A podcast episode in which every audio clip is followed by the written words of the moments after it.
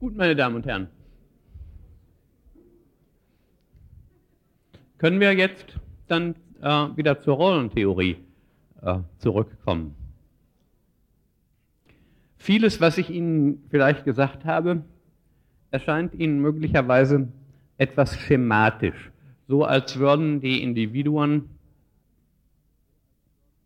äh, gleichsam wie Marionetten auf Rollenerwartungen rea reagieren. Das ist natürlich nicht der Fall. Wir haben ja schon festgestellt, dass es unterschiedliche Rollen gibt und dass ein Unterschied, den ich für besonders wichtig halte, der geradezu zentral für die Differenzierung der Rollentypen ist in meinen Augen, gerade damit zusammenhängt, wie stark die Einzelnen, die Individuen an der Interpretation der Erwartungen beteiligt sind. Man kann das auch anders fassen.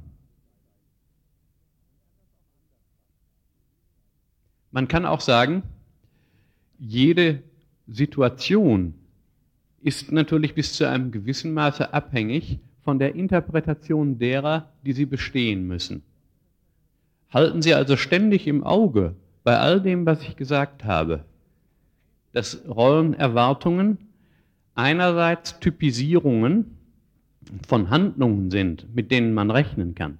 Andererseits Typisierungen von Erwartungen, mit denen man rechnen kann. Also Typisierungen von Erwartungserwartungen.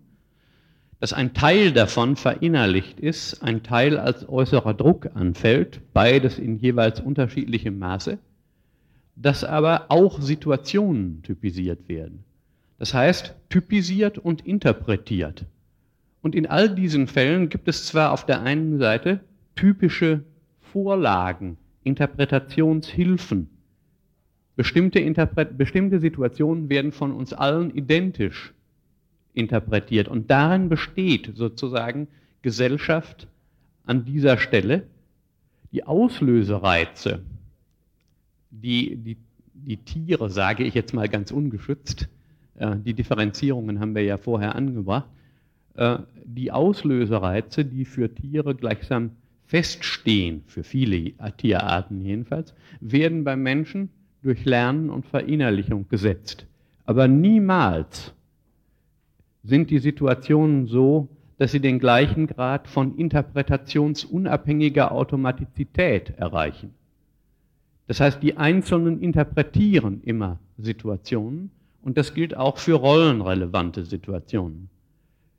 Immerhin ist deutlich, dass wenn ich zum Friseur gehe, äh, die Situation relativ eindeutig definiert ist. Es geht um Haarschneiden. Aber immerhin auch da, ich kann dorthin gehen und mich nach dem Weg erkundigen oder nach dem nächsten Postkasten. Dann gibt es Zeichen, mit denen ich klar mache, dass ich hier nicht als Kunde, der die Haare geschnitten haben will, hinkommt.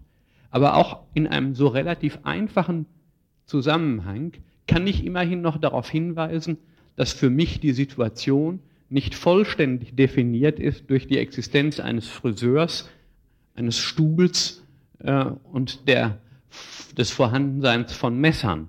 Also auch hier ist sozusagen individuelle Interpretation noch möglich. In anderen Rollen, das hatte ich schon gesagt, ist die Sache sogar noch viel massiver, weil die Situationen von den Beteiligten unter Umständen gemeinsam definiert werden müssen. Es muss ausgehandelt werden. Und da ist natürlich insbesondere die Erfahrung, die ich aufgrund meiner familiensoziologischen Studien gemacht habe, für mich sehr wichtig. Was in der Familie eine Situation ist, das ist jedenfalls in modernen Familien und Partnerschaften weitestgehend Interpretationsresultat der Beteiligten, die natürlich nicht in die Ehe kommen als völlig weiße Blätter, was in der Ehe sich abzuspielen hat, wie Partner aufeinander zuzugehen haben, da bringen alle schon, bevor sie überhaupt zusammenziehen, bestimmte Vorstellungen mit. Aber dann in der Situation pendelt sich, so könnte man sagen, ein Interpretations, eine Interpretationsgemeinsamkeit aus. Eine Interpretationsgemeinsamkeit allerdings, die zum großen Teil darin besteht, dass die Beteiligten glauben, sie hätten eine gemeinsame Interpretation. Äh, das, was wir in unseren Studien herausgefunden haben, ist, dass in sehr vielen Fällen Gemeinsamkeit der Situationsdefinition nicht heißt, dass die Beteiligten wirklich völlig identisch die Sachen sehen, sondern dass sie glauben, der andere oder die andere sehe die Sache so wie man selbst. Ich habe in diesem Zusammenhang den Ausdruck Konsensfiktion geprägt, also ein fiktiver, ein unterstellbarer Konsens, der aber stabil ist, weil die Partner nicht merken, dass dieser Konsens nur fiktiv ist. Diese Fiktivität oder Fiktionalität, wie Sie wollen, von Konsens hängt ganz wesentlich damit zusammen, dass man im Allgemeinen nicht ständig testet, was der andere denkt. Man denkt, und das ist eine sehr einfache Regel in der Ehe und in vielen anderen Fällen auch, na, der andere wird das denken, was sich dir gehört. Und was sich gehört, bestimme ich. Also denken die Leute so wie ich. Realiter stimmt das meistens nicht. Aber in sehr vielen Fällen merken die Beteiligten nicht und können es gar nicht merken, dass der andere die Situation anders definiert, weil die, Situ weil die Situationsbewältigung trotzdem funktioniert. Lassen Sie mich das in einem Beispiel erläutern. Wir hatten in unseren Untersuchungen Ehepaare befragt, ähm, gleichzeitig befragt, aber getrennt voneinander und das über mehrere Jahre hin, äh, wie sie, welche Dinge sie in der Ehe für absolut wichtig halten. Und ein Punkt, wo über 90 Prozent der Ehepaare einer Meinung waren, war, dass man sich in Bezug auf Kindererziehung einig sein müsse. Das heißt, die meisten Leute sagten, und zwar übereinstimmend, über Kindererziehung muss man sich einig sein. Übrigens auch in sexuellen Fragen. Aber wir haben das bei, Kinder, bei der Kindererziehung besonders schön getestet. Dann haben wir zweitens gefragt, was glauben Sie denn, was Ihr Mann, was Ihre Frau in Bezug auf Kindererziehung glaubt? Und die Antwort war wiederum vollständig übereinstimmend wie ich. Das heißt, alle Leute waren davon überzeugt, es ist wichtig, in Bezug auf Kindererziehung der gleichen Auffassung zu sein. Und zweitens waren auch alle der Meinung, wir sind auch der gleichen Meinung. Und dann haben wir gefragt, soll man Mädchen anders erziehen als Jungen? Und dann stellte sich heraus, dass die, eine große Zahl von Ehepaaren in diesem Punkt völlig, völlig verschiedene Ansichten hatte. Also die, nur als Beispiel, die Frau meinte ja und der Mann meinte nein. Nachgefragt, was denkt Ihr Mann denn dazu? Was denkt Ihre Frau dann dazu? Dasselbe. Das heißt, die Ehepaare waren in wichtigen Fragen vollständig unterschiedlicher Meinung, hatten das aber nicht gemerkt. Das gibt es in vielen anderen Bereichen in der Ehe auch. Also zum Beispiel haben wir nach Berufszufriedenheit gefragt. Die Ehepaare, die wir uns ausgesucht hatten, waren berufstätig. Da hatten wir nach der Berufszufriedenheit gefragt. Da stellte sich nun heraus, dass die Männer die Berufszufriedenheiten der Frauen ziemlich genau vorhersagen konnten.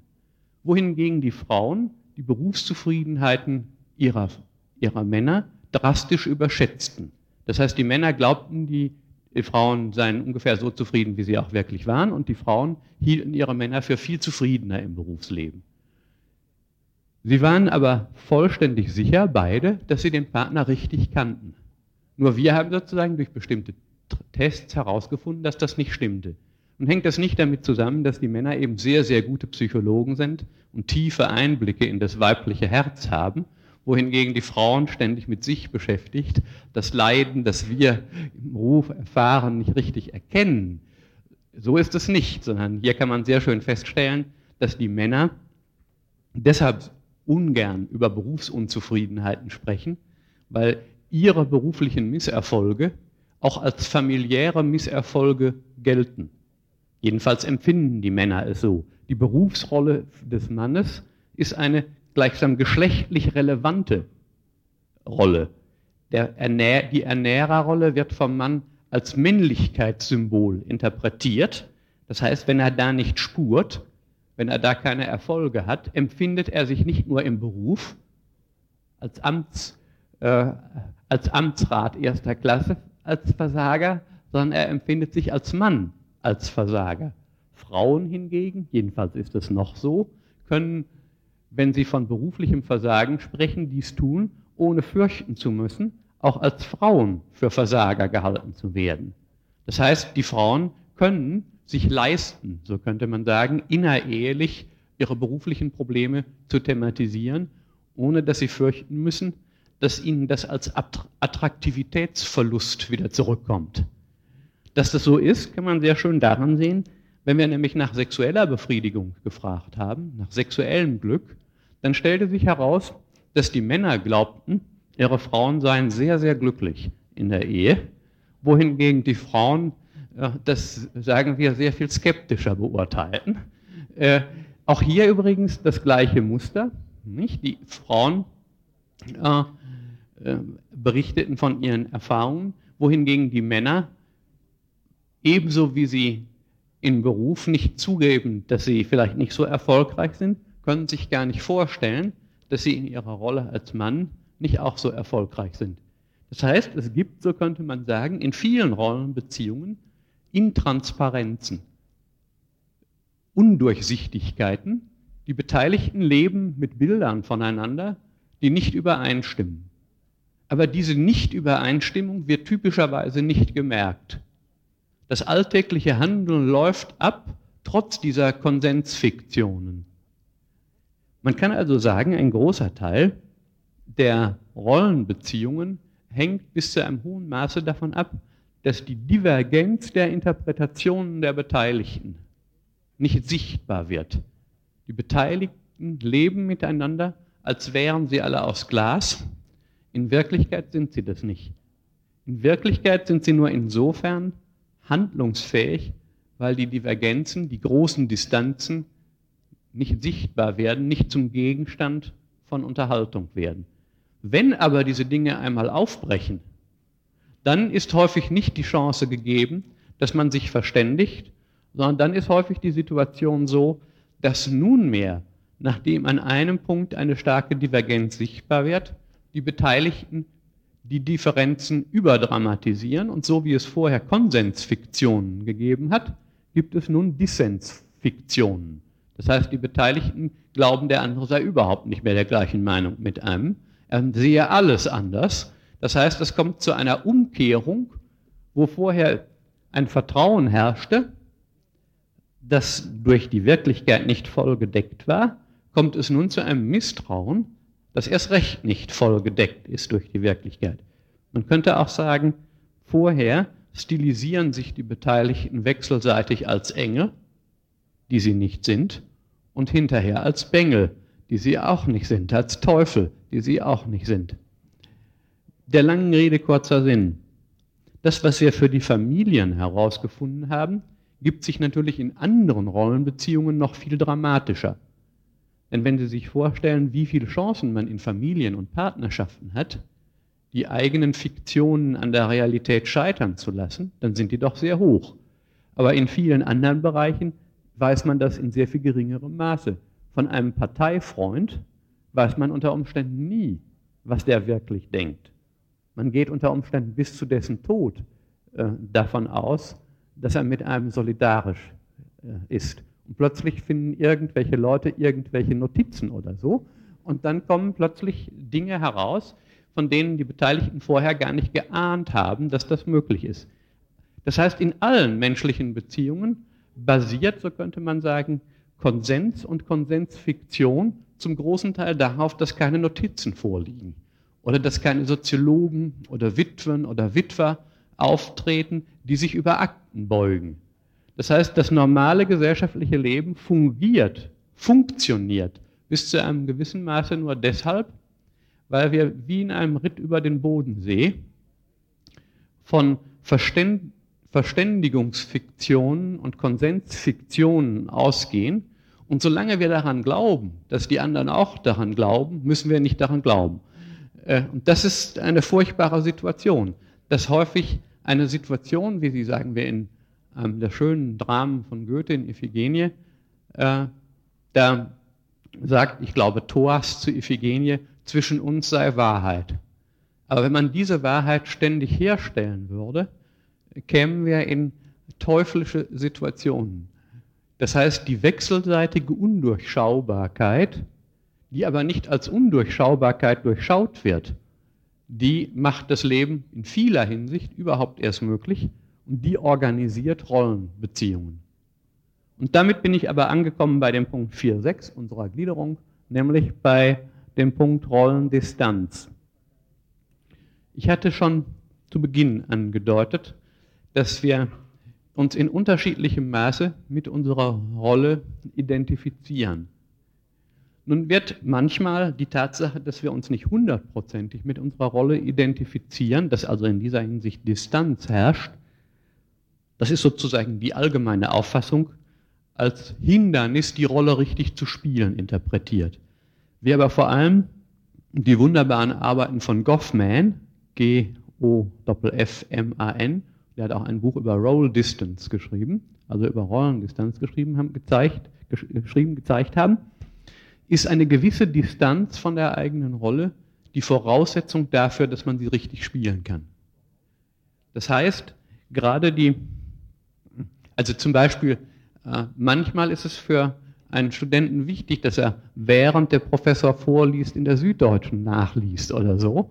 Das gibt eine gewisse Möglichkeit der, der Differenzierung vom Gang der Geschichte, äh, die einen unter Umständen gerade instand setzt, richtig zuzuhören und Ermüdungsphasen äh, zu überwinden. Oder dass man während äh, man zuhört auch noch schnell ein, ein Schwätzchen hält mit einem anderen.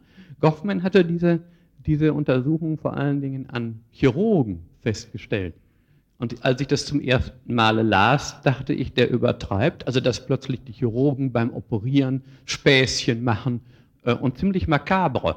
Also zum Beispiel, die schneiden ihnen den Bauch auf und singen Lieder über, äh, darüber, dass sie nun bald zugrunde gehen und, äh, und schau dir diese Leber an und so. Äh, vollständig versoffen und ob wir den nochmal hinkriegen und so. Also wenn Sie sich das anhören, haben Sie das Gefühl, Sie sind vollständig in einer irren Welt.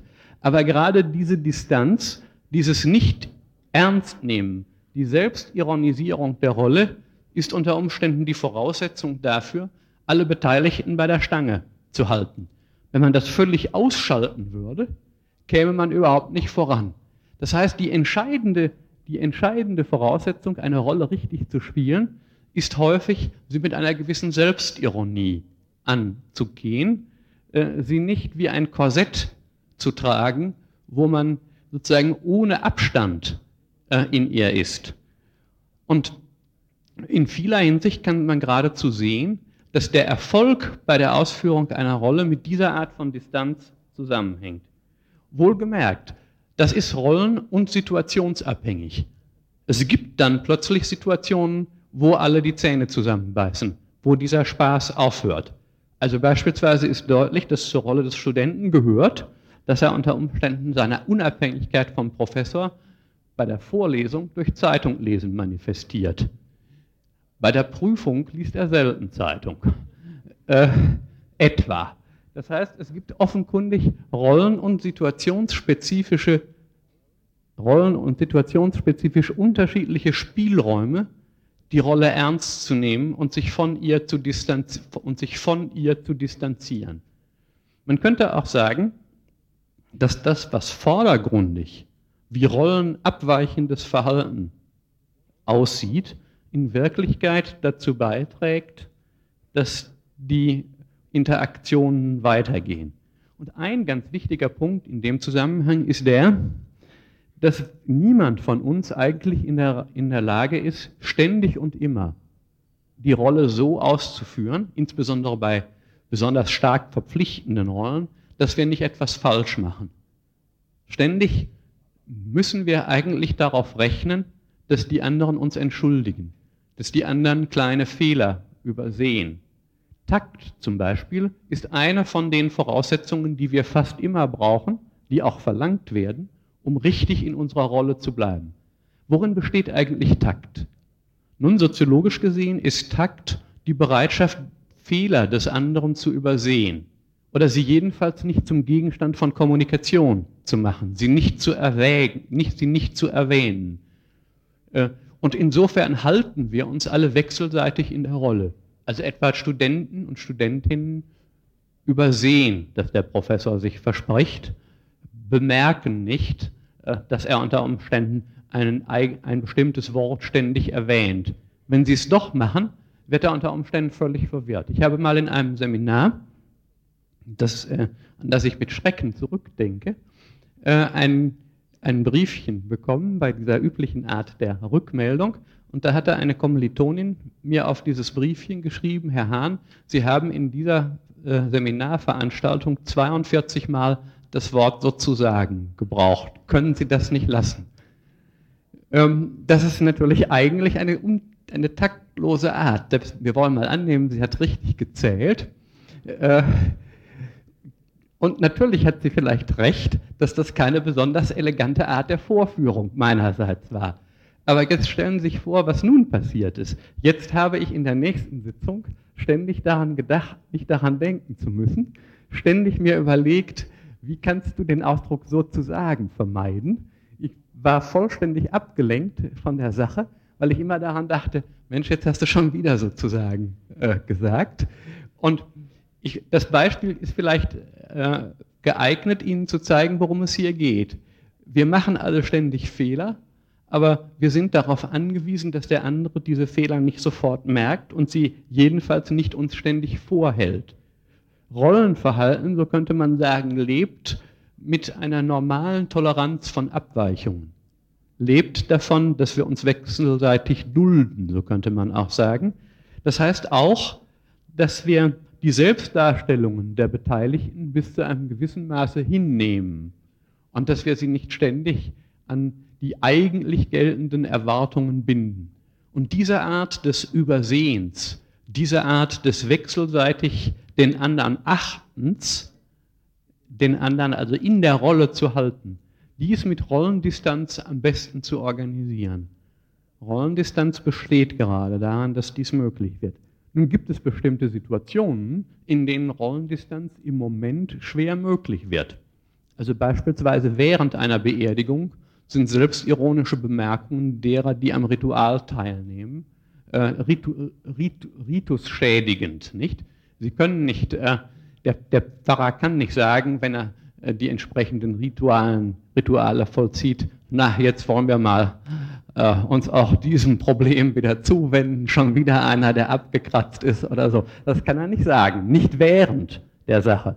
Aber wenn Sie Untersuchungen über Leute machen, die Beerdigungen zu gestalten haben, dann sehen Sie, dass sehr despektierliche Äußerungen über Leichen, Trauergäste und so weiter, Pfarrer, auch von Pfarrern selbst, auch von Bestattungsunternehmen, die Regel sind, wenn kein Publikum da ist.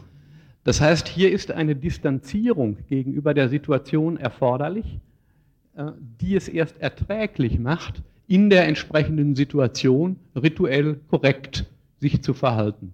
Manchmal ist ohnehin die Anspannung so massiv, dass nur durch distanzierende Bemerkungen die Dinge aufgelockert werden können. Beerdigungen sind natürlich ein schwerer Fall, wie Sie sich leicht vorstellen äh, können, weil dies eine Situation ist, in der eigentlich nicht gelacht werden darf.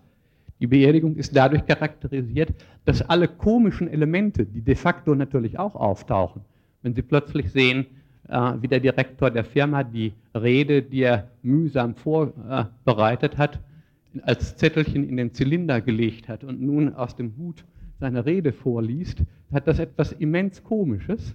Aber genau das darf nicht zum Moment der Situation selber werden. Hinterher kann man das machen. Insofern gibt es für viele Rollen, die in bestimmten Situationen besonders zugespitzte rituelle Energie verlangen, nachträglich Entlastungssituationen, wo über das Heiligste gescherzt äh, werden darf.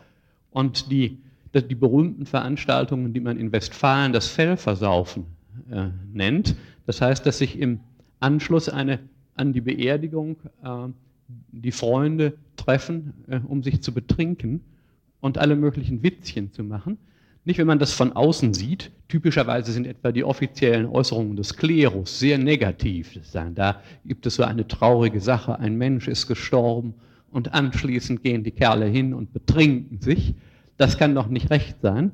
Was da nicht gesehen wird, ist, dass gerade die Entlastung mit Witzen und Späßchen natürlich Überwindungsversuche sind und dass die Menschen nur in der Rolle gehalten werden, in strengen Ritualen, weil sie dies tun.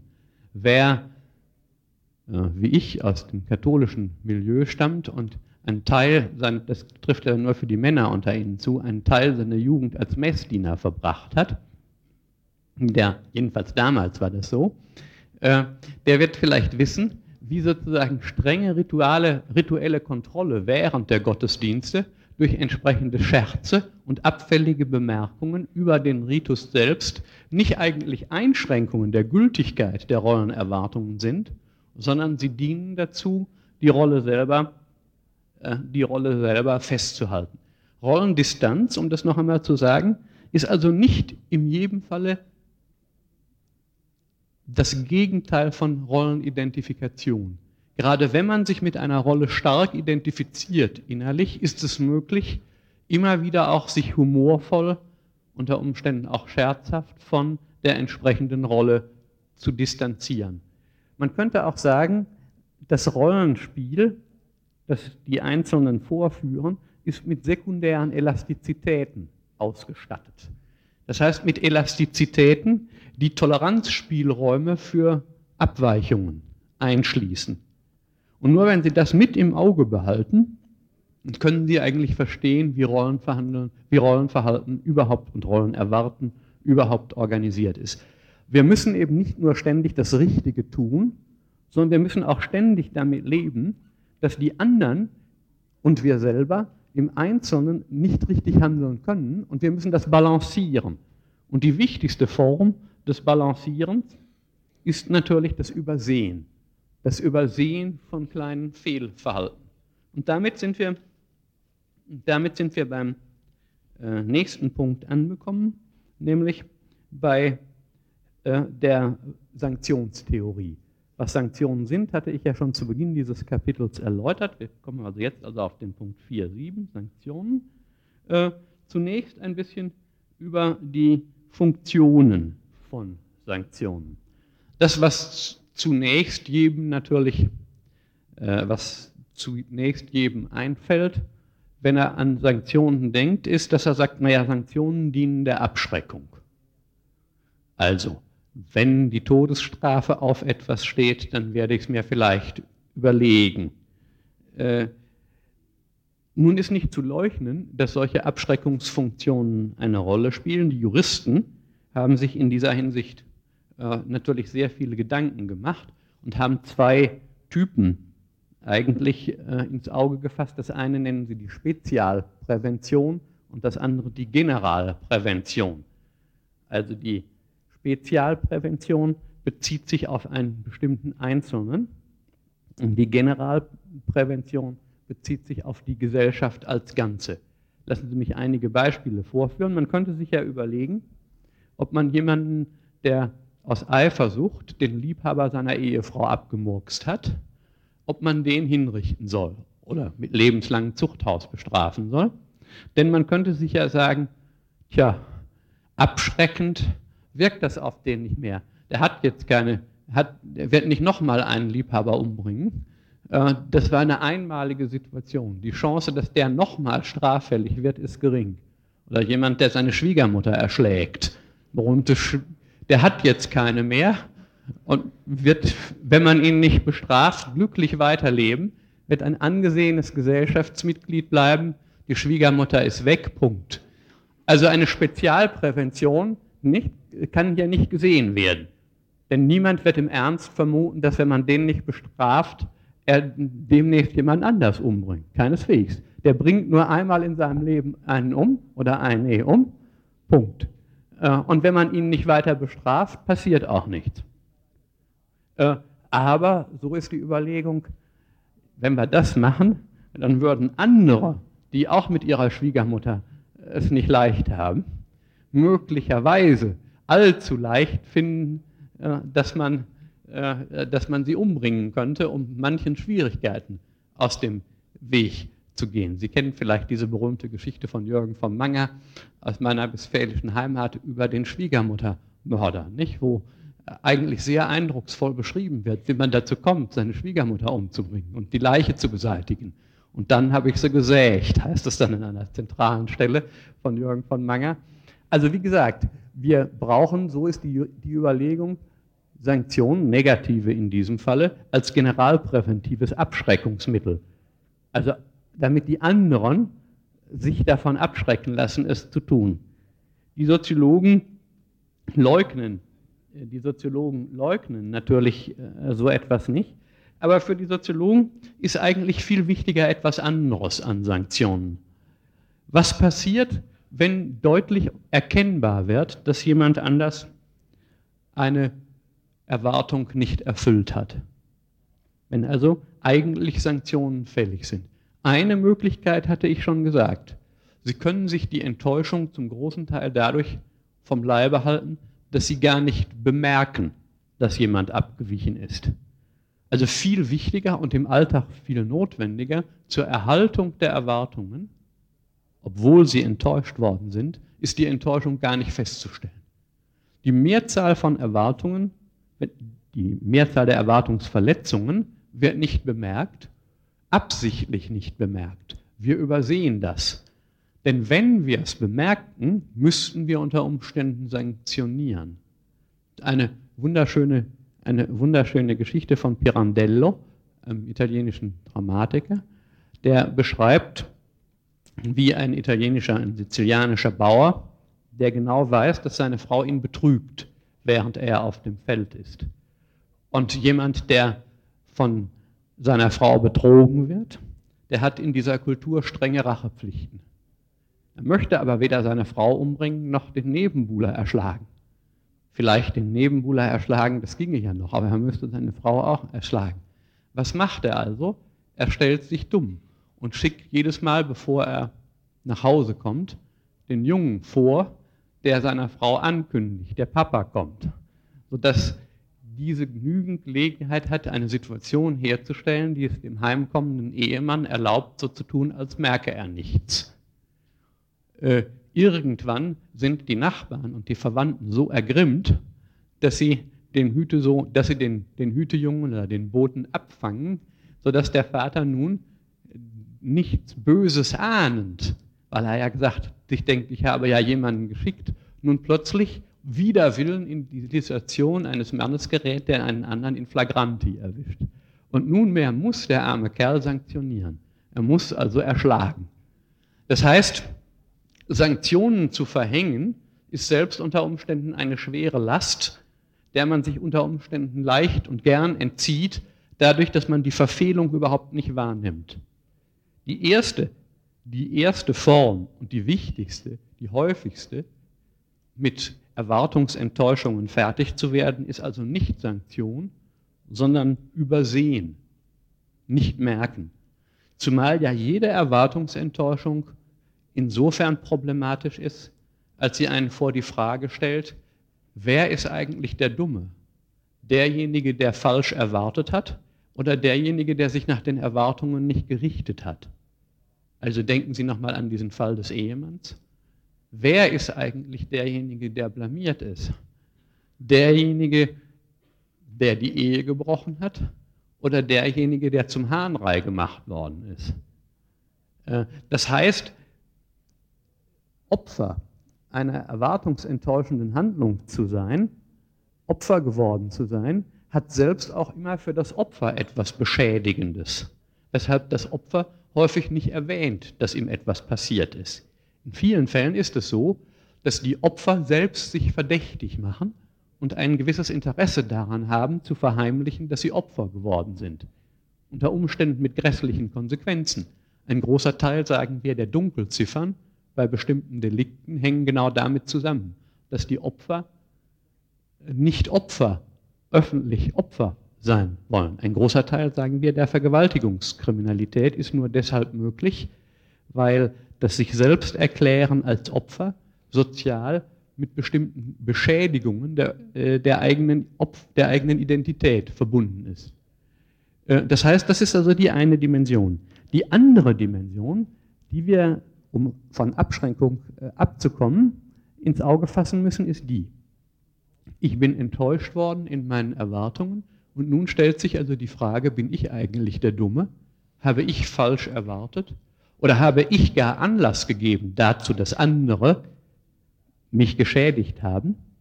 Und um nun deutlich zu machen, wie sich das verhält, treten Sanktionen ein. Die Sanktionen schrecken vielleicht nicht ab, Sie garantieren aber dem Verletzten, dass er im Recht war. Die Sanktionen sind, so könnte man sagen, off offizielle, öffentliche Bekundigungen, Bekundungen, ich bin das Opfer und die anderen sind die Täter. Ich bin im Recht. Und die Erwartung, die ich hegte, soll auch weiter gelten. Man könnte geradezu sagen, dass das, was hier erfolgt, die Demonstration der Gültigkeit einer Erwartung ist, obwohl sie verletzt wurde. Die zentralen Dimensionen von Sanktionen sind also für die Soziologen jedenfalls nicht so sehr in Abschreckung gelegen, sondern in der Sicherstellung, dass die Erwartung auch weiterhin gilt. Trotz der Verletzung soll sie weiterhin gelten und trotz der Verletzung sollen auch andere in Zukunft sich im Recht fühlen, wenn sie weiter so erwarten, obwohl die Erwartung sich blamiert hat gewissermaßen. Sie hat sich dadurch blamiert, dass sie enttäuscht wurde. Aber die Blamage soll umgekehrt werden. Die gesamte Blamage soll auf den Verletzer der Erwartung gehen und nicht auf den, der entsprechend erwartet hat. Im Alltag finden Sie sehr häufig solche Situationen, wo nicht ganz klar ist, wie das läuft. Also denken Sie an eine Situation, wo jemand plötzlich zu Ihnen ins Haus kommt und Ihr Gast ist hm, und sich, wie Sie finden, daneben benimmt. Also, was weiß ich ja. Äh, isst äh, den Fisch mit dem Messer und bohrt sich ständig in der Nase äh, und Sie haben ihm einen tollen Wein serviert und er spuckt da immer rein und, und sagt so ein Mist oder so. Also er benimmt sich ganz garstig.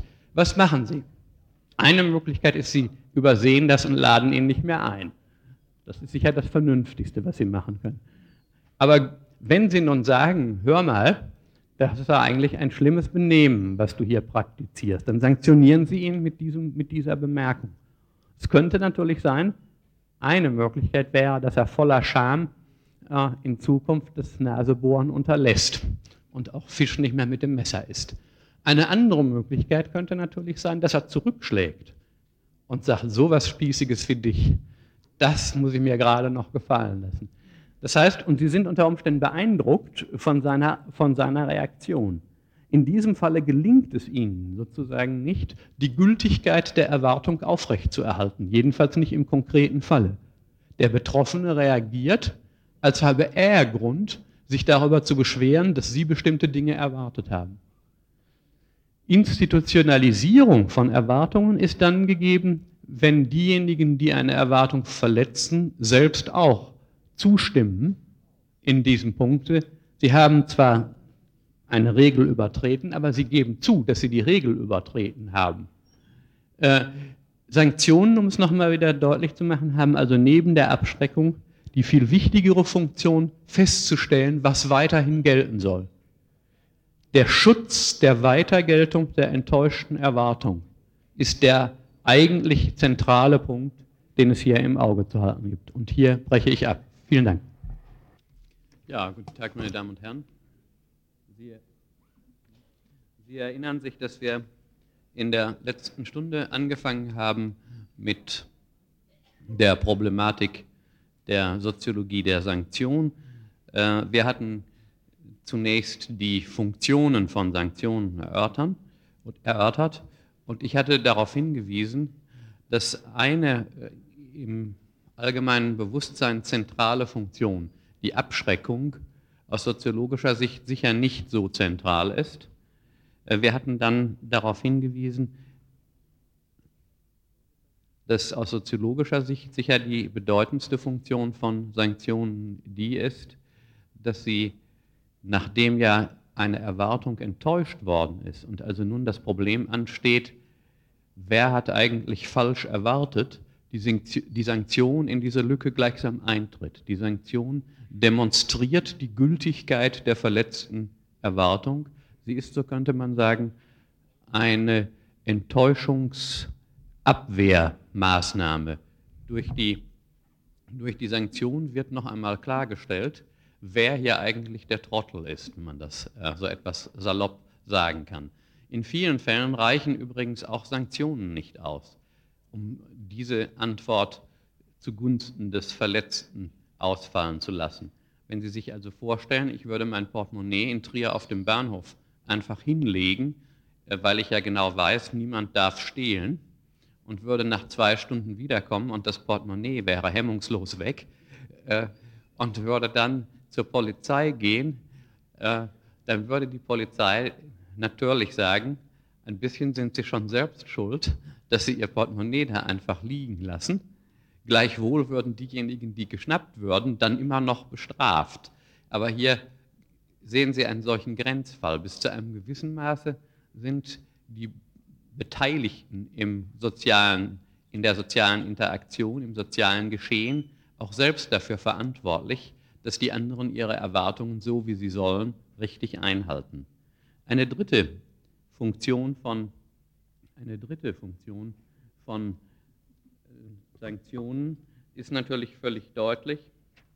Da geht es darum, dass äh, die äh, Verletzung der Erwartung natürlich auch darauf aufmerksam macht, oder die kann damit verbunden sein, äh, dass ein anderer verletzt wird. Und eine Funktion, die natürlich auch in den Rechtstheorien ausführlich behandelt wird, ist die Wiedergutmachung. Das heißt, Sanktionen haben eben auch die Funktion, teilweise jedenfalls, äh, den Beschädigten, den Verletzten wieder in seine Rechte einzusetzen. Wobei Sie leicht sehen, dass diese Wiedergutmachungsfunktion mit der ersten gerade von mir genannten Funktion, nämlich der Bestätigung der Gültigkeit der Erwartung, eng zusammenhängt.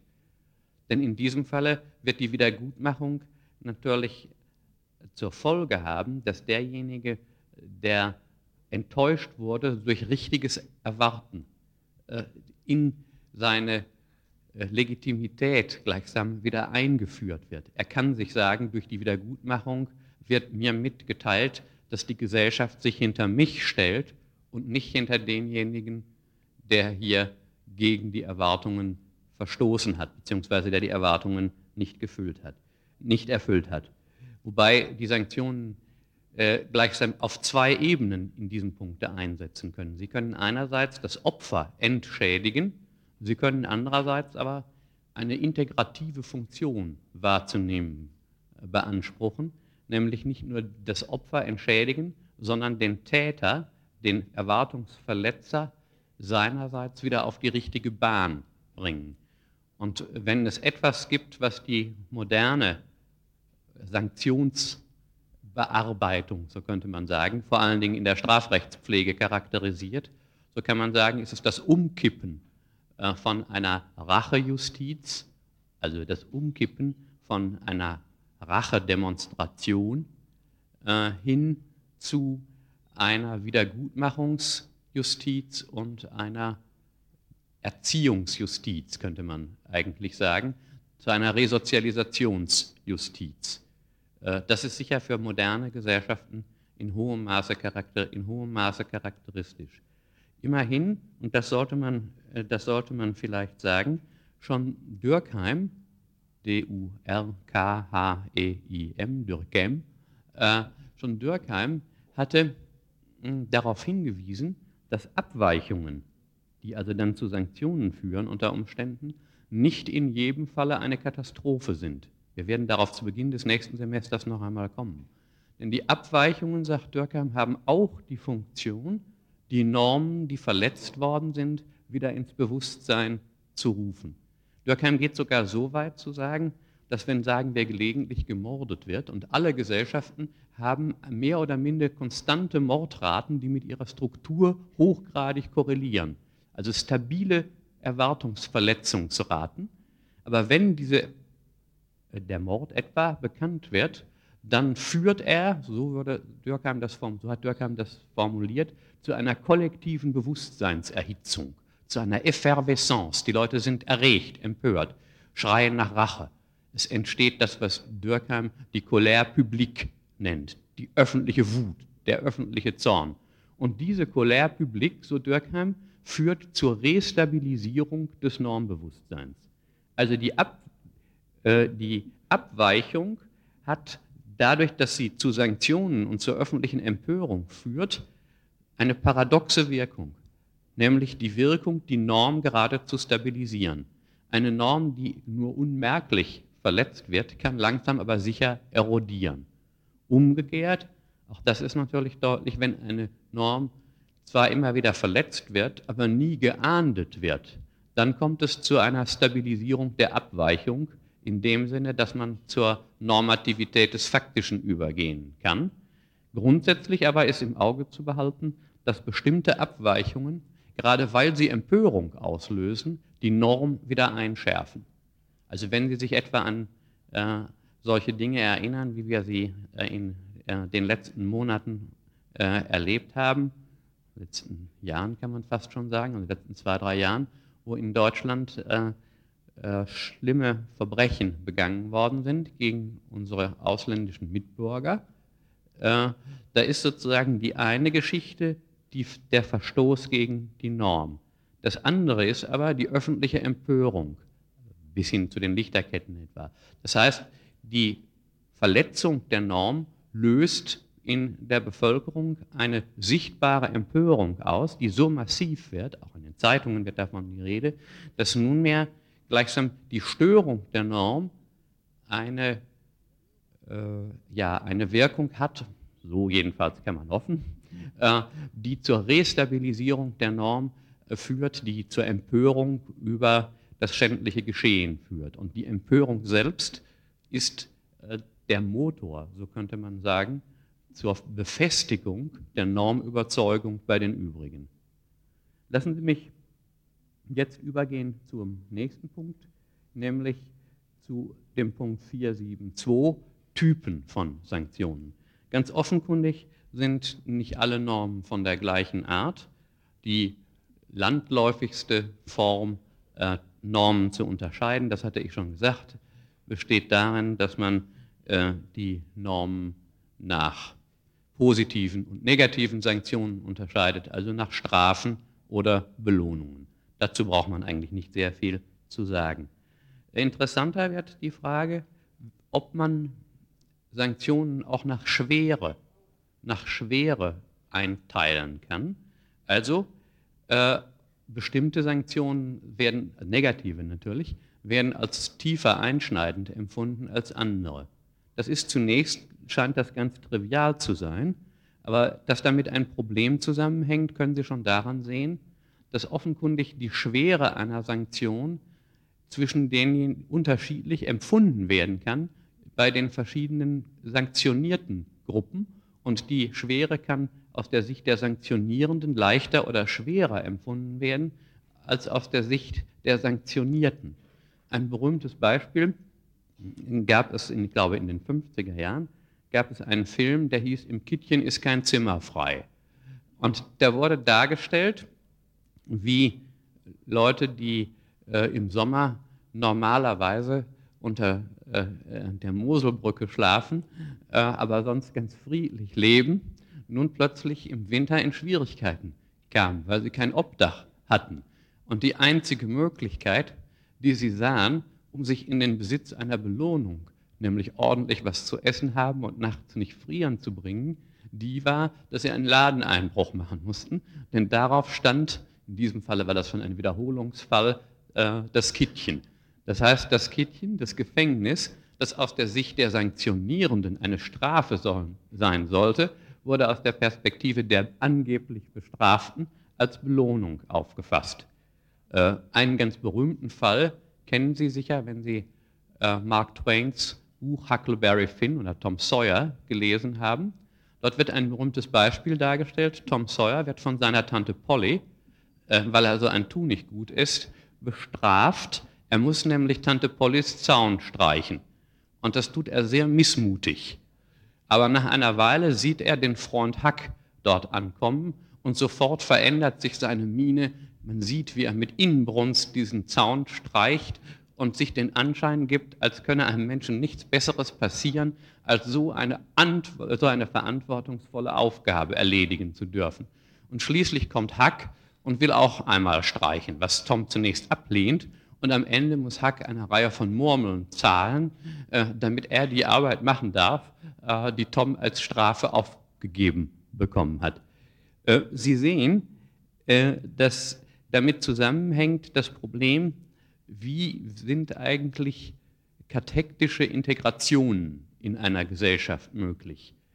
Äh, ich hatte ja schon zu, zu Beginn dieser Vorlesung darauf hingewiesen, eine wesentliche Voraussetzung dafür, dass Gesellschaften Abweichungen sanktionieren können, besteht darin, dass sie sich darüber einig ist, dass bei den Mitgliedern hinlänglich große Einigkeit besteht, was eigentlich Schmerzen sind. Aber wenn das, was die einen als Schmerzzufügung verhängen, von den anderen als Lust empfunden wird, dann sehen Sie, hört die Möglichkeit des Strafens auf. Wenn Sie nur für einen Augenblick einmal ein absurdes Modell sich vorstellen würden, wenn die Bestrafenden äh, gleichsam von sadistischen Konzepten ausgehen und die Bestraften von masochistischen Selbstempfindungen ausgehen, dann würde keine Möglichkeit mehr bestehen, äh, auf diesem Wege Sanktionen zu, würde keine Möglichkeit mehr bestehen, Sanktionen zu verhängen. Problematisch bei dieser Art der Einteilung der Sanktionen nach Schwere ist aber natürlich auch die Frage, ob es denn eine wirkliche Beziehung zwischen Schwere der Tat und Schwere der Sanktion gibt. Ganz offenkundig ist eine genaue Dosierung so, so gut wie völlig unmöglich. Erst recht gilt das natürlich für die Mehrzahl aller vormodernen Gesellschaften, wo es keine Gefängnisstrafen gab, wo eigentlich nur Leibesstrafen existierte und äh, wo für fast alle schwereren Verbrechen, vom Diebstahl äh, bis zur Vergewaltigung, vom Mord äh, bis zum Hostienfrevel, äh, bestimmte Formen des Köpfens, Hängens und so weiter vorgesehen waren. Also die Dosierung der, der Strafen ist eigentlich erst mit Haftstrafen im Grunde möglich, äh, im Grunde möglich gewesen. Immerhin kann man sehen, dass die Wichtigkeit einer Norm sich nicht in jedem Falle darin ausdrückt, dass ihre Verletzung geahndet wird oder besonders schwer geahndet wird. Es gibt Gesellschaften, in denen, wie bei uns auch, äh, Inzestfrevel, also in, äh, Sexualität zwischen Familienmitgliedern, die nicht miteinander schlafen dürfen, also Mütter mit Kindern, äh, Geschwister untereinander, Väter mit Töchtern oder so, äh, die werden als unglaublich schauerlich empfunden. Auch bei uns ist das natürlich in hohem Maße so, dass wir diese Art von, diese Art von Erwartungsverletzungen als dramatische Störungen der moralischen und rechtlichen Ordnung empfinden. Es gibt aber viele Gesellschaften, in denen darauf, auf solche Normverletzungen keine Strafen stehen. Äh, die Idee ist eigentlich die, die Strafe sei so, die, die, das Verbrechen, äh, das Monstruöse eines solchen Verhaltens sei so groß, dass es sich jeder Strafmöglichkeit entziehe. Es hat auch Leute gegeben, äh, die sich dann nicht durchgesetzt haben, die als die Israelis den Massenmörder, den ja, Schreibtischtäter, Massenmörder Eichmann gefangen hatten und ihn dann nach einem rechtsstaatlichen Prozess hingerichtet haben, die gemeint haben, man müsse ihn laufen lassen, weil das Verbrechen, das er begangen habe, äh, zu monströs sei, als dass mit so alltäglichen Dingen wie Strafe hier geantwortet werden könnte. Also es gibt eine Reihe von Gesellschaften, die gerade die für sie wichtigsten Normen nicht unter Strafe stellen. Ähm, die, die Erwartung wird trotzdem aufrechterhalten, weil man sich gerade darauf verlassen kann, dass im Zweifelsfall die sozialisierende Funktion des Einschärfens der Norm ausreicht, sodass man es also nicht über Sanktionen abstützen muss. Äh, und im Übrigen sind manche Normen wichtig und wenn sie nicht eingehalten würde, könnten wir gar nicht miteinander leben. Trotzdem verlässt man sich eigentlich darauf, dass im Normalfall das, was man gewinnen kann, wenn man von dieser Norm abweicht, so gering ist, dass man nicht mit Strafen operiert. Tenbruck, äh, Friedrich Tenbruck, hat etwa in diesem Zusammenhang darauf hingewiesen, dass natürlich keine Gesellschaft existieren kann, wenn die Leute nicht die Sprache sprechen, die zu dieser Gesellschaft gehört. Trotzdem steht auf Grammatikfehlern in der Regel kaum eine Sanktion. Obwohl, wenn Sie sich vorstellen würden, wir würden plötzlich alle nicht mehr die Sprache sprechen, Deutsch in irgendeiner Form, äh, wäre also die babylonische Situation sofort hergestellt und die Gesellschaft würde auseinanderbrechen. Äh, eine weitere dritte Möglichkeit, Sanktionen zu typisieren, könnte man überschreiben mit wir typisieren die Art der Sanktion nach demjenigen, der die Sanktion verhängt. Wer verhängt die Sanktionen? Eine Möglichkeit, an die man häufig nicht denkt, ist die, dass die Sanktion von dem verhängt werden kann, der die Erwartung verletzt hat. Äh, Sie werden sagen, das ist aber komisch. Aber wenn Sie sich einmal überlegen, in wie vielen Fällen wir selber, wenn wir irgendetwas falsch gemacht haben, uns bestrafen. Die einfachste Form der Bestrafung könnte einfach darin bestehen, dass wir sagen, entschuldigen Sie bitte. Also Sie haben jemandem ordentlich auf die Füße getreten ja, und nun entschuldigen Sie sich, noch bevor der andere Ihnen unter Umständen durch seinen Schrei oder durch einen, einen, äh, einen ordentlichen äh, rechten Uppercut äh, klar gemacht hat, dass er sich eigentlich verletzt, äh, dass sie ihn verletzt haben. Diese Entschuldigung wäre sozusagen eine Tat des Verletzenden, die als Selbstsanktion äh, fungiert. Eine ähnliche, eine ähnliche Form wäre etwa dadurch gegeben, dass sie sich vielleicht noch entschuldigen, aber dass sie innere Sanktionen auf sich selber anwenden. Also dass ihr Gewissen plötzlich äh, sie nicht mehr schlafen lässt. Ein großer Teil schwerer Verbrechen äh, wird häufig gerade dadurch geahndet, dass die Beteiligten sich irgendwann melden, weil sie mit, der, mit dem Gewissensdruck äh, nicht mehr leben können. Wobei der Gewissensdruck häufig natürlich dadurch unterstützt werden kann, dass die Gesellschaft unsichtbare Rächer äh, annimmt, also den lieben Gott oder irgendwelche anderen über sinnlichen Wesen, an die man glaubt, und die besorgen sozusagen das Geschäft.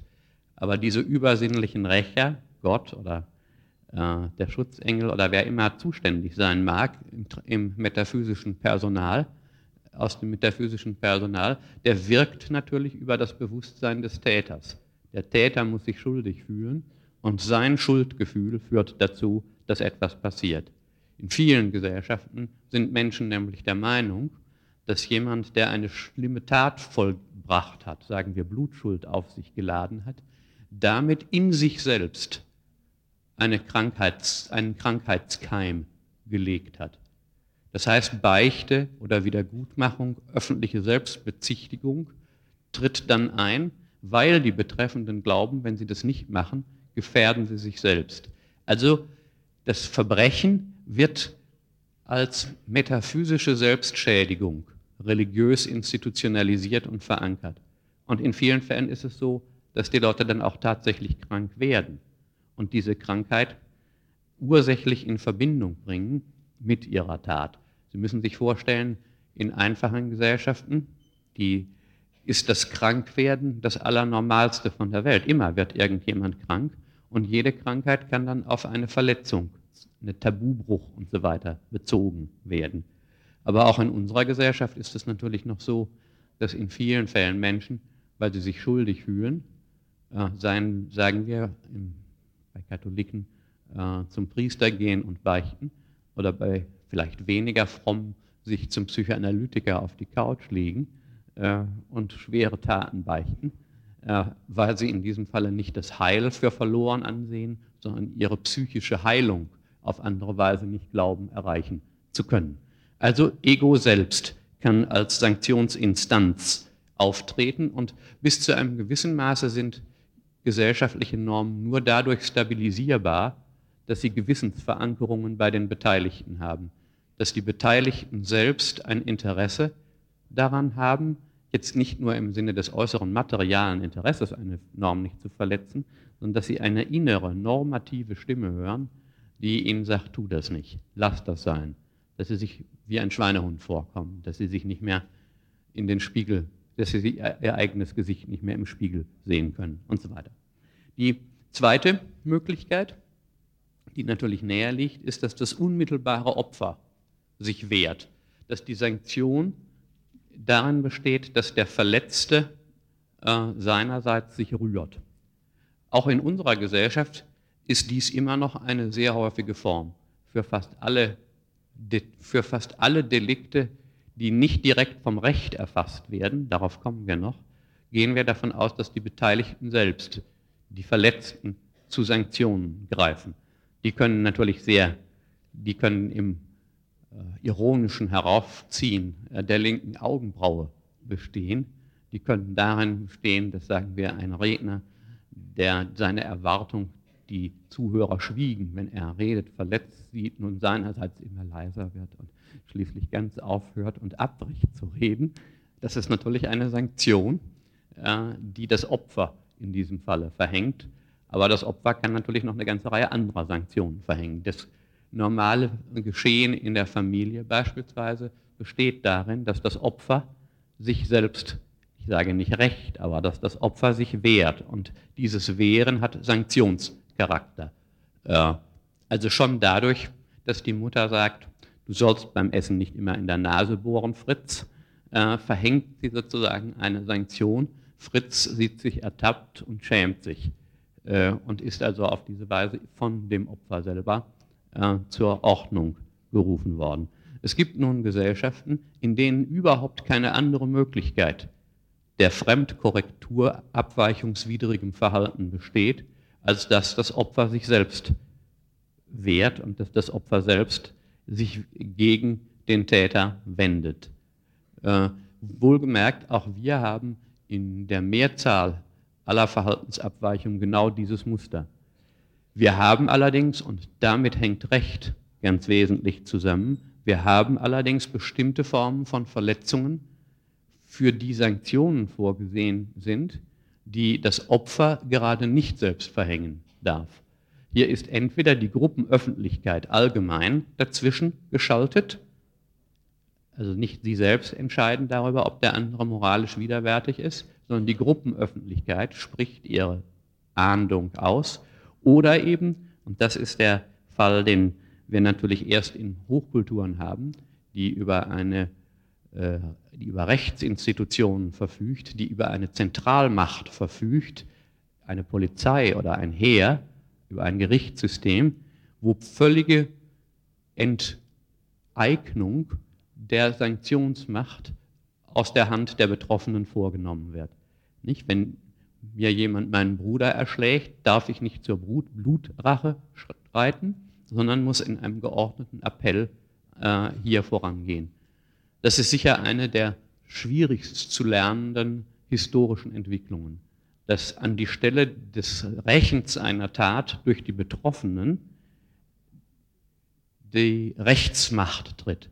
Es gibt wunderschöne Arbeiten über diesen Zusammenhang, denn stellen Sie sich vor, was ist das Problem in Gesellschaften ohne Zentralmacht? Morde etwa, lassen Sie uns nur von denen sprechen, werden dann von der Gruppe äh, der Verletzten, von der Gruppe des Ermordeten gerächt. Die erschlägt unter Umständen ein, bei Blutrache ein Mitglied des Clans, aus dem der Mörder stammt. Unter Umständen nicht einmal den Mörder selbst, sondern irgendeinen anderen auch um das Gruppenmitglied, um die Gruppenstärke wieder zu egalisieren. Aber das, was aus der einen Sicht eine Rache an einem vorgängigen Mord ist, ist aus der Sicht der Gruppe, die nun ihrerseits ein Mitglied verliert, ein neuer Mord, äh, der seinerseits wieder gerecht werden muss, sodass es zu dem kommt, was man einen Rachezyklus genannt hat. Weil die Rache der ursprünglichen Tat so ähnlich sah, dass man, wenn erstmal der Zyklus lange genug festgestellt, lange genug gelaufen ist, gar nicht mehr feststellbar ist, wer angefangen hat und wer reagiert hat. Wie überhaupt natürlich eine der wichtigsten Schwierigkeiten auch im Alltag bei uns besteht, dass wir, wenn Streitigkeiten eine Weile sich hingezogen haben, gar nicht mehr feststellen können, wer angefangen hat. Und dass die, der Versuch festzustellen, wer angefangen hat, die sicherste Methode ist, weiterzumachen. Sie können das mal in Ihrem eigenen Verhalten analysieren. Fast immer versucht jemand, der einem etwas tut, darauf hinzuweisen, dass man selbst es verursacht habe. Und so wird die Strafe als eigentlich zu rächende Schuld interpretiert. Äh, erst mit Hilfe staatlicher Instanzen wird es möglich, diesen Rachezyklus zu unterbrechen. Mit Hilfe staatlicher Instanzen wird es möglich, zu rächen eine Tat zu rächen im Namen der Allgemeinheit, ohne dass diejenigen, die nun bestraft werden, zurückschlagen können. Einfach weil die Staatsmacht so überlegen ist, dass sie nicht wie ein privater Racheverhänger äh, rächenden Gegenantworten der Bestraften ausgesetzt ist. Davon hängt sozusagen Stabilisierung in modernen staatlichen Gesellschaften ab, dass die Rache genau feststeht und dass sie nicht von denjenigen vollzogen werden, die direkt betroffen sind. Aber eine Situation, die evolutionär gesehen überaus unwahrscheinlich ist, dass die Beteiligten sich wehren, dass sie nicht direkt antworten dürfen, das auszuschalten äh, und gleichzeitig sicherzustellen, dass diejenigen, die verletzt worden sind, sich verlassen können auf das Gewaltmonopol des Staates in diesem Falle. Für die Moderne jedenfalls ist charakteristisch, dass wir immer stärker dieses Gewaltmonopol in Händen des Staates zu, veranker zu verankern suchen. Dass beispielsweise physische Gewalt äh, fast völlig, jedenfalls dem normativen Anspruch nach, äh, aus der Hand der Privaten genommen wird. Selbst wenn, Sie einer, wenn Ihnen jemand eine Ohrfeige knallt, dürfen Sie nicht selbst zurückschlagen, äh, sondern Sie müssen ihn vor den Kadi zerren. Äh, selbst innerhalb der Familie, so ist es jetzt in Schweden durchgesetzt, dürfen Eltern ihre Kinder nicht prügeln. Also die physische Gewalt wird vollständig aus der privaten Hand weggenommen. Wobei zunehmend noch hinzukommt, dass eben der Staatseingriff selbst dann immer mehr versucht, die physische Gewalt nicht als Körpergewalt, sondern als Einschließung und Ausschließungsgewalt äh, monopolisiert. Ähm, wir können also sagen, dass diese letzte Form dadurch charakterisiert ist, und das charakterisiert eigentlich ein Rechtssystem, dass die Sanktionen von eigens darauf eingestellten Sanktionsstäben wahrgenommen werden. Dass es eine Funktion ist, Sanktionen auszuführen und dass es zum Beruf oder zur ausschließlichen Pflicht bestimmter Leute gehört, diese Sanktionen zu verhängen. Man könnte auch sagen, die Rollenerwartungen die mit bestimmten Rollen verbunden sind, sind so gebaut, dass das Sanktionieren zur erwarteten Pflicht der Inhaber dieser Stabspositionen wird. Der Polizist macht sich strafbar, wird also seinerseits verfolgt, wenn er dem, der Aufgabe seiner Sanktion, der Sanktionierung eines Verbrechens nicht nachkommt. Und damit sind wir nochmal wieder an einem Punkt, den ich schon zu Beginn kurz angedeutet hatte. Sanktionen zu verhängen ist immer auch Moment der Rollenpflichten der jeweils Beteiligten. Also das Ahnden von Erwartungsverletzungen wird selbst von denjenigen erwartet, die hier die Ahndung auf sich nehmen müssen. Denn es ist ja nicht so, als wenn das Sanktionieren einfach Spaß machen würde. Nicht, nicht jedenfalls grundsätzlich zu unterstellen, dass das so ist. Es mag im Einzelfall auch funktionieren. Lassen Sie mich den letzten Punkt, hm, der, lassen Sie mich den den letzten äh, Punkt, der hier äh, noch eine Rolle spielen kann, der aber nicht auf der, der nicht auf der Gliederung steht, noch kurz mit Ihnen erörtern. Äh, dieser Punkt wäre vielleicht zu überschreiben die Interpretation von Sanktionen und Abweichungen.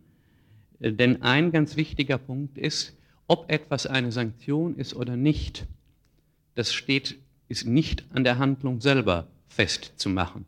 Wenn Sie sich nochmal an das Beispiel von Tom Sawyer und Huckleberry Finn äh, erinnern, so ist völlig klar, dass Huckleberry Finn die Maßnahme seiner Tante als Strafe definiert hat. Er sah, dass dies eine Strafe war.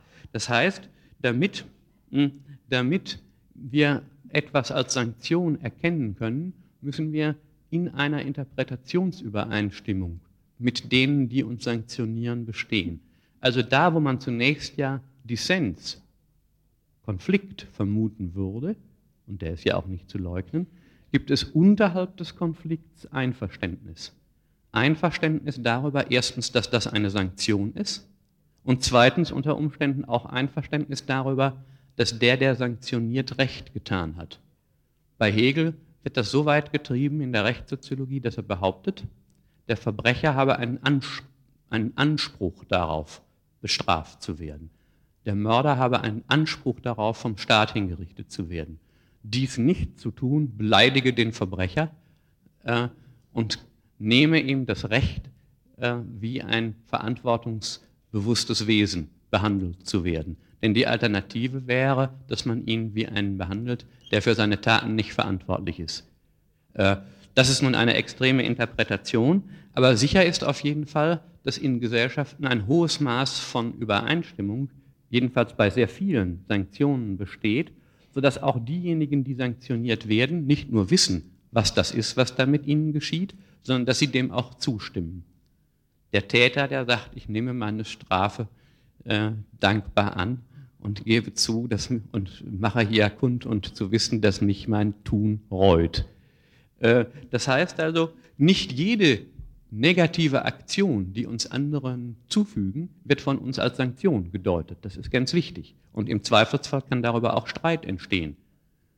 Das heißt, in vielen Fällen wird uns etwas angetan, aber wir sind nicht der Meinung, das ist eine Sanktion, sondern etwas ist eine andere. Nicht jede Form von Gewaltzufügung ist Sanktion. Hm. Den zweiten Punkt, also der erste Punkt in diesem Zusammenhang würde also vielleicht so genannt werden können, es muss ein Vorverständnis der Sanktion als Sanktion geben. Ein zweiter Punkt, der vielleicht wichtig ist in dem Zusammenhang, man könnte sich fragen, wie denn Bedürfnisse und Sanktionen miteinander zusammenhängen. Ich spreche jetzt erstmal nur von negativen Sanktionen. Ganz offenkundig sind negative Sanktionen nur dann möglich, wenn sie in irgendeinem Sinne die Bedürfnisse derjenigen, die sanktioniert werden, verletzen. Das können physische Bedürfnisse sein, das können auch moralische Bedürfnisse sein, es können Bedürfnisse sein, die mit Anerkennung und Achtung zusammenhängen. Denn ein großer Teil der Sanktionen, die wir aussprechen, ist ja dadurch wirksam, dass sie uns entehren, dass sie uns unser Gesicht verlieren machen. Also, damit ich strafen kann, so müsste man eigentlich sagen, muss die Gesellschaft denjenigen, den sie bestraft, schon auf der Ebene bestimmter Normen erreicht haben. Also Abweichung kann eigentlich nur geahndet werden, wenn auf der Ebene der Strafzumessung Zustimmung, Konsens erreicht ist. Wiederum an dem Beispiel, äh, oder ich lasse mich ein anderes Beispiel konstruieren.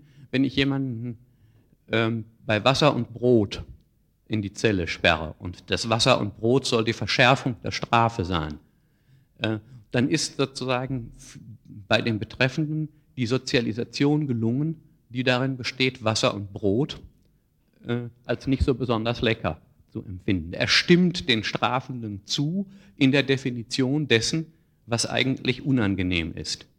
Sich vorstellen, ähm, Sie würden hm, jemandem das Fleisch wegnehmen und der ist aber von seiner ganzen Natur aus Vegetarier, dann wird völlig deutlich, dass in dieser Differenz zwischen fleischessendem Wesen und fleischmögendem Wesen und nur vegetarisch wohlschmeckend definieren, äh, dass gerade hier an dieser Grenzlinie die Erreichbarkeit des anderen liegt.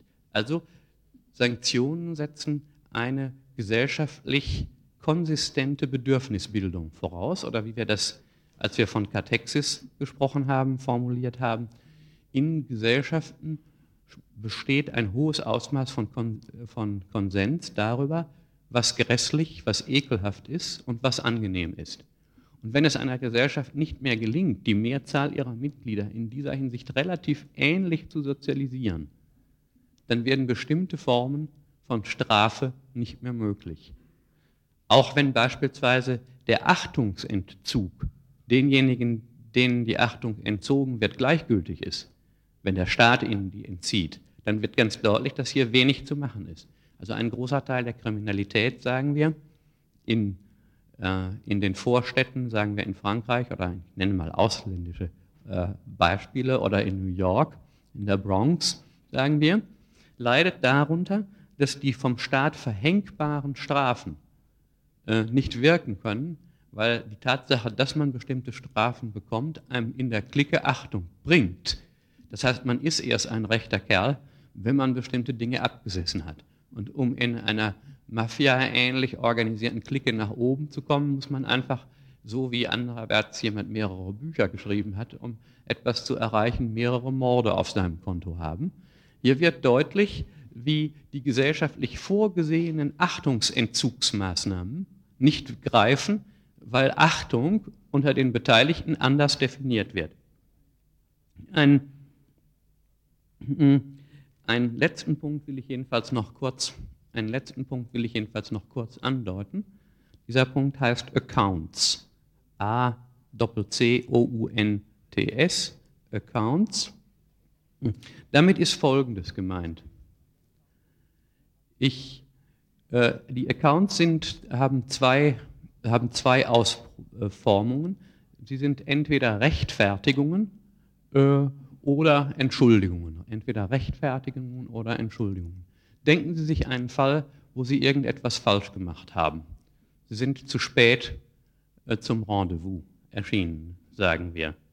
Äh, jetzt kann Ihre Freundin, die Sie derart enttäuscht haben, mit Ihnen schimpfen. Was machen Sie? Eine Möglichkeit ist jedenfalls, und das ist die normale Situation, Sie geben eine Erklärung ab. Die kann entweder sein, dass Sie sagen, du, ich äh, bin zwar zu spät gekommen, das gebe ich zu, aber ich konnte nichts dafür, denn die Straße war vereist. Oder denn, als ich gehen wollte, äh, kam gerade ein großer Hund daher und da konnte ich nicht. Äh, das heißt, Sie stellen sich als jemanden dar, der zwar eine Erwartung verletzt hat, der aber nicht dafür kann. Sie entschuldigen sich und die Funktion ist natürlich die, dass Sie sich als jemanden darstellen, auf den man in Zukunft wird wieder vertrauen können. Das heißt, die verletzte Norm wird hier nicht durch Sanktion geschützt, sondern dadurch, dass derjenige, der die Norm verletzt hat, sich als jemanden hinstellt, der rechtstreu ist, der erwartungszustimmend ist. Ich will es nicht mehr wieder tun und ich konnte auch nichts dazu. Gibt eine andere Form von Accounts. Da wird die Sache so dargestellt, dass derjenige, der eine Erwartung verletzt, äh, darstellt, dass er Recht hatte, diese Erwartung zu verletzen. Der stellt sich also auch als jemanden hin, auf den man sich verlassen kann, jedenfalls dann verlassen kann, wenn man nichts Unangemessenes von ihm erwartet. Äh, er wird also beispielsweise, nehmen wir wieder, nehmen wir wieder an, äh, Sie haben mm, auf ihn gewartet und nun kommt er an. Nun entschuldigt er sich nicht, äh, nun entschuldigt er sich nicht dafür, sondern Sie haben ihn um sechs erwartet und er kommt um Viertel nach sechs und er sagt, nö, wir hatten ja doch 6 Uhr CT verabredet und nicht 6 Uhr ST.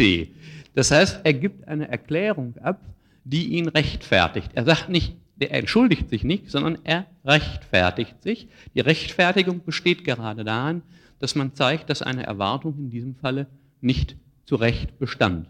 Solche Rechtfertigungen können im Einzelnen ziemlich übel aussehen. Also beispielsweise bei jugendlichen Gangs, die, äh, sagen wir, äh, andere Leute vertrümmen, verdreschen und dann hinterher sich rechtfertigen damit, das seien ja auch Leute, die es verdient hätten äh, oder die man ruhig prügeln könnte. Also auch hier gibt es dann Rechtfertigung oder Rechtfertigungsversuche. Der Grund, weshalb diese immer wieder vorkommen, ist die, dass Leute in hohen Maße, auch wenn sie abweichen, ein Interesse daran haben, sich auch weiterhin und in Zukunft als verlässliche Handlungspartner darzustellen. Das heißt, die Situation ist so, dass wir im Großen und Ganzen ständig immer mit Abweichungen rechnen müssen und man hat das Gefühl, dass alle Mitglieder der Gesellschaft in einem hohen Maße daran beteiligt sind, trotz dieser ständigen Verletzung von Erwartungen die Erwartungsordnung gemeinsam aufrechtzuerhalten und Erklärungen Rechtfertigungen also oder Entschuldigungen äh, spielen in diesem Zusammenhang eine große Rolle. Einen letzten Punkt, und dann lasse ich die Sache, äh, dann kommen wir auf Gruppe morgen. Ein letzter Punkt ist der, dass in vielen Fällen eben die Aufrechterhaltung einer Norm dadurch gesichert wird, obwohl sie verletzt wird, dadurch, dass der Verletzte wegguckt. Das Übersehen einer Verletzung, äh, vielleicht die häufigste Form überhaupt. Takt wäre eine solche, wäre eine solche Strategie. Sie schauen gar nicht hin, sie nehmen es nicht wahr, denn wenn sie es wahrnehmen, müssten sie etwas, müssten sie etwas dagegen tun. Sodass wir also im Großen und Ganzen sagen können, Sanktionen gehören mit in den Zusammenhang, der mit Gesellschaft überhaupt gesetzt ist, nämlich in den Zusammenhang der Strukturbildung. Und Strukturbildung heißt Aufrechterhaltung von Erwartungen, die fremdes Verhalten und Erwarten vorhersehbar machen. Vielen Dank.